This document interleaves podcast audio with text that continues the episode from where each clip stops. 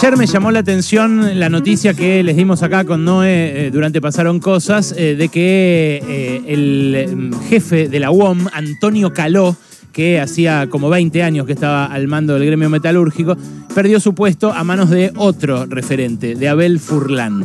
La verdad, eh, desde la mañana se venía hablando de que no le daban los números a Caló. De hecho, es parte de la interna también del gobierno, porque Alberto Fernández pensaba ir a festejar la reelección de Caló y al final ganó Abel Furlán, lo- eh, que es un kirchnerista, más afín a, a Máximo Kirchner, eh, a Cristina, fue diputado en su momento. Entonces suspendió la visita y terminó en la nada. Pero la verdad, lo que era llamativo era volver a ver en las primeras planas, y hoy lo está nuevamente en las primeras planas, la noticia sobre un sindicato. Claro, eh, eh, ver una noticia en la tapa sobre los sindicatos eh, es algo que remite directamente a los años 80 para los que los vivieron seguramente, o más que nada a los años 70. Ayer los móviles en la puerta del sindicato metalúrgico ahí en Almagro evocaban directamente aquel 1974 donde la noticia de las paritarias era la principal noticia de un día. Y claro, eh, la UOM es un gremio muy característico, es el gremio de José Ignacio Rucci, el gremio de Augusto Timoteo Bandor, el gremio de Lorenzo Miguel, eh, ahora el, que era el gremio de Antonio Caló. Eh, pero en 1974, antes de la dictadura, eran importantes un montón de otros sindicatos. Capaz no lo sepas si sos de los más jóvenes, pero los diarios tenían un encargado de noticias sindicales. Yo me acuerdo cuando empecé a laburar en Telam hace 20 años, eh, había eh, encargados de noticias sindicales que estaban desde antes, porque en realidad esa fue una especialidad que en los años 90 se discontinuó, desapareció. Y la verdad que da para pensarlo, ¿no? Eh, en relación al sindicalismo hoy y a las condiciones de porquería en las que se trabaja hoy en la Argentina, que por sueldos bajísimos, en condiciones muy chotas, eh, con productividades que aumentaron muchísimo respecto a aquel momento, porque la verdad que eh, en el medio de los 70 para acá inventaron, por ejemplo, el email. Y nosotros trabajamos ocho horas eh, o más, eh, y diría más horas de las que trabajamos antes de que hubiera eh, correo electrónico. Y sin embargo, la productividad es mucho mayor de alguien que labura en oficinas, por ejemplo, con correo electrónico que sin. Ahora, la verdad es que antes de la dictadura los sindicatos eran más importantes porque el trabajo era más importante. Era más importante el sueldo, había más eh, empleados eh, en relación de dependencia, o sea, trabajando en la formalidad, y la pobreza era mucho más baja. ¿Una cosa depende de la otra o eh, la otra depende de una? Esa es la pregunta que siempre hay que hacerse frente a, a cualquier fenómeno social. Y la verdad que cuando uno ve las víctimas de la represión ilegal durante la dictadura, que justo estamos en la semana del golpe del 76, ve que los principalmente perseguidos eh, y desaparecidos por la dictadura, por los represores, fueron los delegados sindicales. Más, mucho más que lo que eh, uno ve de referentes de la guerrilla, que claro, eh, son más útiles para mostrar porque ahí es donde se despliega la teoría de los dos demonios. El empezaron ellos, los eh, dirigentes de la lucha armada, contra ellos fue dirigida la represión, dicen los partidarios de la represión. Y la verdad que no, la verdad que los más perseguidos fueron los delegados sindicales, porque lo que buscó hacer la dictadura fue instalar un modelo económico más desigual que los sindicalistas no permitían que se instalara. ¿Por qué? Porque hacían huelga cuando le metían la mano en el bolsillo. Bueno, la tarea más dura, más eh, encarnizada, la llevó adelante aquella dictadura sangrienta, la más sangrienta que tuvo la Argentina. Pero la otra aniquilación del sindicalismo se llevó adelante en los años 90. En los años 90, eh, con el menemismo, con las privatizaciones y sobre todo con esa eh, ola cultural supuestamente modernizadora que lo signó, el sindicalismo empezó a ser asociado con lo mafioso, con lo corrupto, con lo choto, con eso a lo cual no nos tenemos que acercar. Y quizás esa fue eh, una misión todavía más dañina para la organización de los trabajadores que eh, la de la desaparición o la aniquilación física, porque lo que se buscó aniquilar fue la idea misma de eh, ser solidarios entre compañeros de laburo, de pensar, de mirar al que está al lado tuyo haciendo lo que sea eh, y pensar en él eh, pensar en ella, saber que si se juntan y si colaboran, pueden trabajar de mejor manera, incluso más productivamente para la empresa en donde trabajan, pero sobre todo en condiciones más humanas, en mejores condiciones para desarrollar ese trabajo que a muchos nos gusta hacer y muchos hacen simplemente por su subsistencia.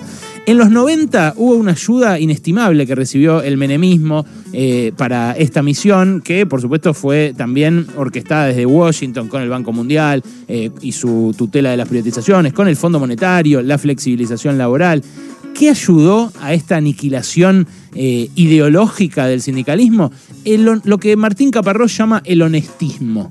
De repente se empezó a juzgar a los sindicalistas solamente por eh, si tenían más guita o menos guita, por si eh, robaban más o robaban menos, por supuesto con exponentes sindicales que choreaban y que se llenaban de guita y que colaboraban con esa forma de ver al sindicalismo. Eh, pero justo cuando terminaron los 90, lo que se podía ver cuando uno miraba en retrospectiva es esos sindicatos que avalaron las privatizaciones, que se corrompieron para que sus dirigentes fueran más ricos en muchos casos que eh, las eh, propias contrapartes empresariales, esos sindicalistas vieron cómo se desvanecía también el poder de los sindicatos, cómo la gente dejaba de recurrir a ellos eh, para referenciarse y para pelear por lo que les corresponde. Eh, bueno, eh, esto llegó a los niveles de desigualdad que llevó la década del 90, esa convertibilidad que bueno, mientras desaparecían los sindicatos, mantenía con una bota arriba a los sueldos de todos los trabajadores, de distintos lugares, de distintos gremios, bajo distintos convenios. Pero la verdad es que el sindicalismo es mucho más que esas 10 o 15 caras que salen todo el tiempo en los medios de comunicación. El sindicato, como decía, son tus compañeros de trabajo, son esos a los que todos los días les pasa lo mismo que a vos. Eh, ni que hablar eh, que las condiciones de trabajo y los salarios siempre mejoran en países donde la sindicalización es alta. El caso eh, particular, el más evidente, es el de los países nórdicos, que todo el mundo dice, oh, los países nórdicos, Suecia, Noruega, miren qué igualitario. Bueno, ahí prácticamente todos son socios o afiliados de un sindicato. Y la debilidad de los sindicatos, a la vez, está asociada a los peores niveles de la desigualdad que alcanzó el capitalismo. Estados Unidos es el caso ejemplar. En Estados Unidos, donde la frase estás despedido supuestamente hizo grande al país, llegó a niveles de desigualdad eh, eh, inéditos y obscenos, donde el salario de, los 70 para acá, sobre todo, eh, se deprimió muchísimo.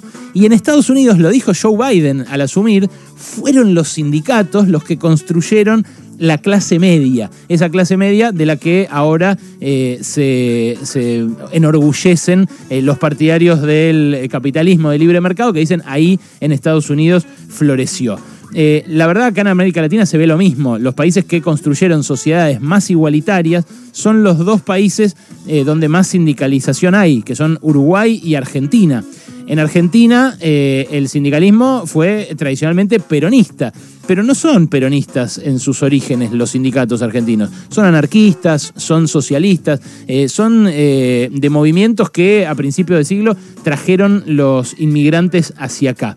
A mí la verdad que el sindicalismo me cambió la vida. Yo en crítica eh, armamos la comisión interna, tejimos lazos de solidaridad que nos llevaron después a que entre los medios distintos de comunicación se tejieran también esos lazos de solidaridad. Y hoy, cuando mi nena va al jardín, va al jardín con una mochila del Cipreva una mochila del Sindicato de Prensa de Buenos Aires, que es un eh, alguito, no es que me cambió económicamente la vida, pero que muestra, por un lado, lo que uno puede hacer cuando se asocia con compañeros, con compañeras, cuando se mira la cara, se reconoce, eh, y también es un símbolo de eh, la identidad que genera el sindicato, de la identidad que eh, antes era yo soy metalúrgico, yo soy bancario, yo soy mecánico, y que ahora se diluyó un poco precisamente por esa campaña sistemática eh, que, eh, bueno, llevó adelante eh, multidisciplinariamente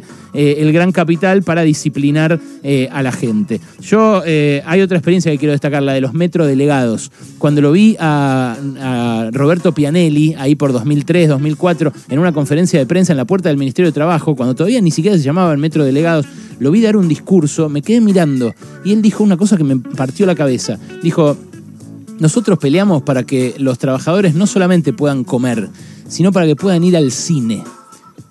Y yo me quedé, ¿para que puedan ir al cine? Sí, para eso también eh, está el sindicalismo. Los eh, gremios como el de aceiteros, que arrancan de 150 o 180 lucas cuando entran a laburar a una planta aceitera, no son solamente los gremios de mejores sueldos porque trabajen en un sector muy productivo. Lo son también porque piensan en eso, porque eh, no piensan en un sueldo de subsistencia, sino en un sueldo que le permita vivir bien a quien deja su cuerpo, su alma, su cabeza, su energía todos los días eh, en eh, el lugar de trabajo. No es algo que haya que mirar en el espejo retrovisor en el sindicalismo. Los países ricos tienen sindicatos fuertes. Eh, en Alemania, por ejemplo, esta semana estuve hablando con un directivo de Volkswagen en el, directorio de Volkswagen se sienta el sindicato de mecánicos alemán. O sea, ahí deciden cómo se organiza la producción directamente. Y esto es lo que hace que en Europa también los sueldos sean más altos.